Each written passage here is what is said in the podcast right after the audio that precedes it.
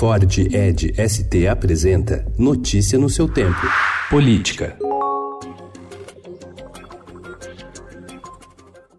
Presidente do Supremo Tribunal Dias Toffoli rejeitou o pedido do Procurador-Geral da República, Augusto Aras, e ampliou a solicitação de acesso aos relatórios financeiros de 600 mil pessoas produzidos nos últimos três anos pelo Conselho de Controle de Atividades Financeiras, o COAF, rebatizado de Unidade de Inteligência Financeira. Agora, Toffoli quer saber também quem no Ministério Público Federal e no órgão de controle tem acesso a essas informações sigilosas.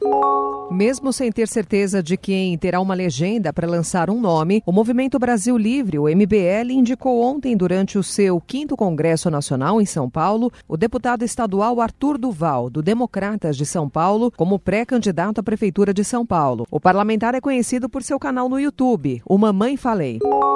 O presidente Jair Bolsonaro criticou ontem o PT por, em suas palavras, ir para cima de um de seus filhos, o vereador Carlos Bolsonaro. Ele fazia referência à notícia crime ingressada pelo partido no Supremo Tribunal Federal contra o próprio Bolsonaro, Carlos e o ministro da Justiça Sérgio Moro. O partido argumenta que foi cometido crime de improbidade administrativa na apropriação dos áudios da portaria do condomínio Vivendas da Barra, no Rio, onde tem casa Bolsonaro, Carlos e Rony Lessa, um dos acusados pelo assassinato da vereadora Marielle Franco e de seu motorista em 2018.